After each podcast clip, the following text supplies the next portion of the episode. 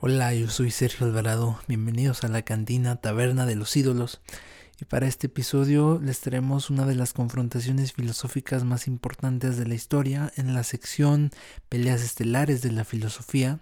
Se trata de Heráclito versus Parménides, dos figuras filosóficas que existieron hace siglos, hace muchísimo tiempo, pero por su importancia se siguen revisando hoy en día. Ellos pues nacieron, según las estimaciones, en el siglo VI antes de Cristo. Y digo que según las estimaciones, pues al ser figuras tan alejadas históricamente es difícil tener datos precisos. Pero bueno, como se han estudiado, se cree que Parménides nació cerca del 515 antes de Cristo y Heráclito sería un poco más grande, pues estima que nació entre el 540 o 535, así que no se llevarían muchos años de edad, no habría mucha diferencia, se cree que hay entre 15, 20, quizás 30 años los que exageran más, pero bueno, se pueden considerar coetáneos, contemporáneos, y ellos existieron en la Grecia arcaica, una región que se estaba tratando de consolidar bajo un único nombre, que es el de Grecia, aunque ellos en su época la conocían de forma distinta como la Hélade, pero la idea era esta, era unificar diversas regiones bajo una sola república donde estaba empezando a experimentarse con eso llamado democracia, y además las grandes guerras que sufrieron los griegos antiguos todavía no sucedían. Entonces es en este contexto donde surgen las figuras de Heráclito y Parménides, el contexto que les toca vivir, y es aquí donde se da esta confrontación milenaria, a la cual ya llegaremos. Pero hay que decir que los presocráticos nunca han sido pensadores tan populares como otros de la antigüedad, ya sea el caso de Platón o Aristóteles. Esto porque se cree que en rigor su pensamiento no era filosofía tal cual. Pero la realidad es que las preguntas que estos se planteaban, las primeras preguntas filosóficas de la historia ya son filosofía.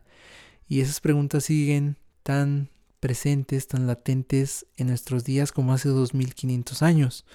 Lo que se podría decir de ellos es que quizás sus doctrinas no eran tan elaboradas como lo fueron en los siglos venideros por otros filósofos, pero en los albores de la filosofía, pues su pensamiento tenía que ser pues ciertamente más simplificado, más inmediato.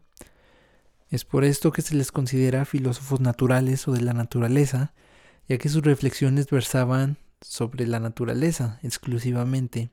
Esto tiene sentido ya que al ser las primeras chispas filosóficas de la historia, es natural preguntarse sobre el cielo, sobre las estrellas, sobre el mundo, sobre aquellos elementos que abundan, como el agua, la tierra, el fuego, el aire. Y es en este contexto en el que surge la primer pregunta filosófica de la historia, que es ¿de dónde viene todo esto? ¿Cuál es el origen? Esta pregunta se le atribuye al filósofo Tales de Mileto, quien consideraba que el origen de todo era el agua. Y si bien esta respuesta parece ser algo sencilla, comparándola con las nociones científicas de la actualidad, pues no parece tan descabellada, ya que sabemos que el agua es un elemento vital y que la concepción de la vida tiene que ver con esta, aunque bien no es el único elemento necesario. Es en ese sentido que la discusión filosófica siguió después de Tales con su discípulo Anaximandro, quien consideraba que el agua no podía ser el elemento inicial de todo, ya que si el agua fuera el origen, todo tendría que ser agua. Es decir, tuvo que haber un paso donde el agua se mezclara con otra cosa para que pudieran existir diferentes elementos, ya que es evidente que el aire o el fuego, por ejemplo, pues no son agua.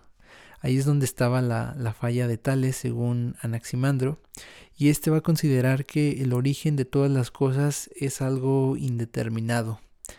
En su término griego apeirón, lo indeterminado es lo que origina todas las cosas.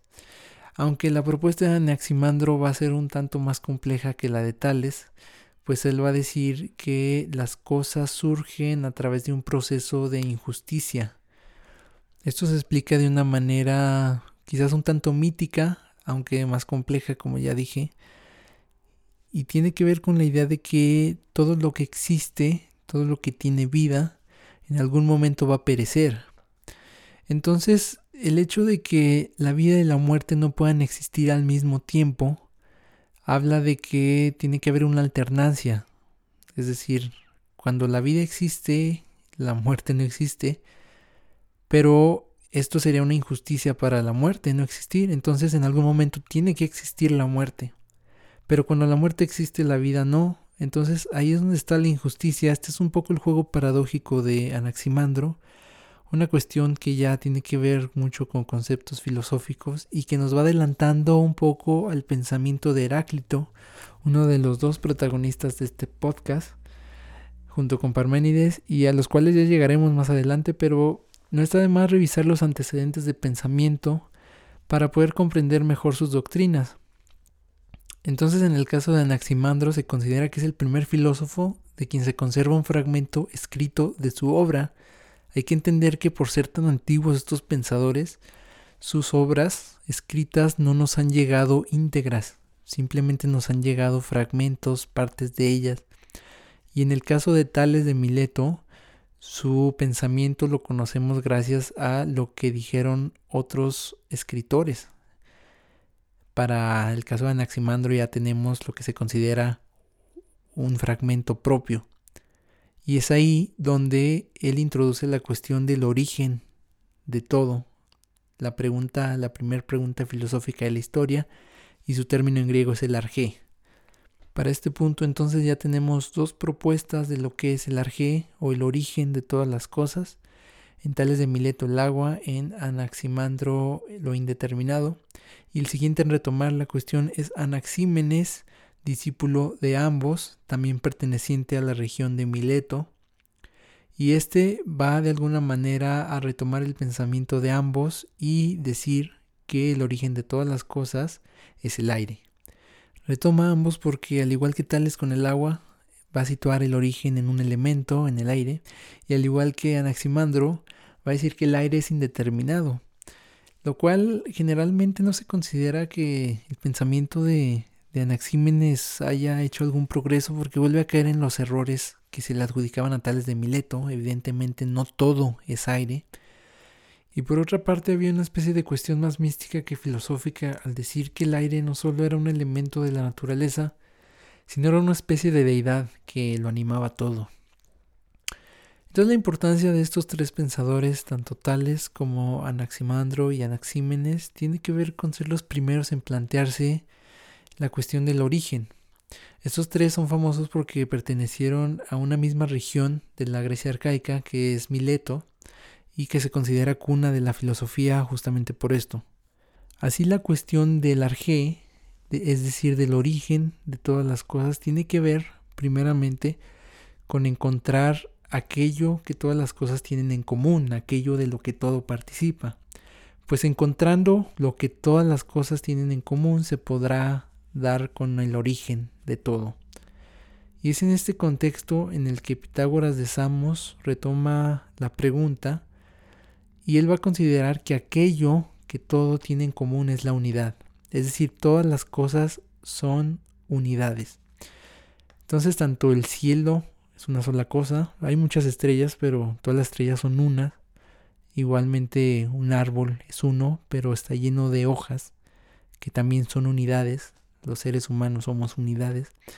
Entonces, la unidad es aquello de lo que todos participamos.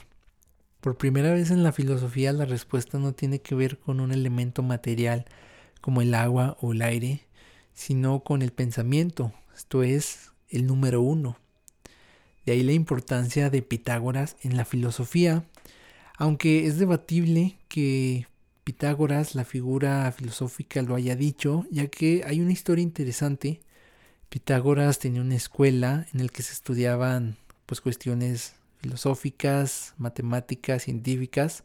Esto porque en la antigüedad no había una diferenciación clara como ahora de las disciplinas, todo era parte del estudio. Y esta escuela era muy celosa con su conocimiento, entonces los que no eran miembros no podían conocer sus avances. Pero todos los avances que hacían dentro de esta escuela, pues se le atribuían a Pitágoras. Por eso se le consideraba más una especie de secta que de escuela, además de que tenían prácticas eh, pues extrañas. Y, y se les compara mucho con las logias masónicas de la actualidad. Esto en sí es tema como para un podcast en sí mismo y que probablemente más adelante realicemos. Pero pues volviendo a la cuestión filosófica, este es ya el contexto en el que se encuentran Heráclito y Parménides para desarrollar sus teorías. Por fin llegamos a los protagonistas del podcast, por fin llegamos a la tan esperada disputa que se nos prometió en el título Heráclito versus Parménides. Pero pues como toda buena pelea que en el primer round los peleadores no se hacen nada, pues este podcast sirve como un primer round, vamos a dejar aquí la cuestión y el pensamiento, las doctrinas de Heráclito y Parménides ya propiamente desarrollados los vamos a dejar para un próximo podcast, de hecho para el siguiente podcast. Y es donde vamos a descubrir por qué Heráclito y Parménides tuvieron esta discusión milenaria que hoy en día se sigue estudiando. Por eso los invitamos a estar al pendiente y a seguirnos en nuestras redes sociales, en Facebook, Instagram, YouTube aparecemos al igual que en Spotify como La Cantina Podcast. Ahí los estaremos leyendo y escuchando. Me despido de esta primera entrega de Heráclito versus Parménides y los invito a que no se pierdan la segunda parte. Muchas gracias por su compañía. Nos encontramos pronto.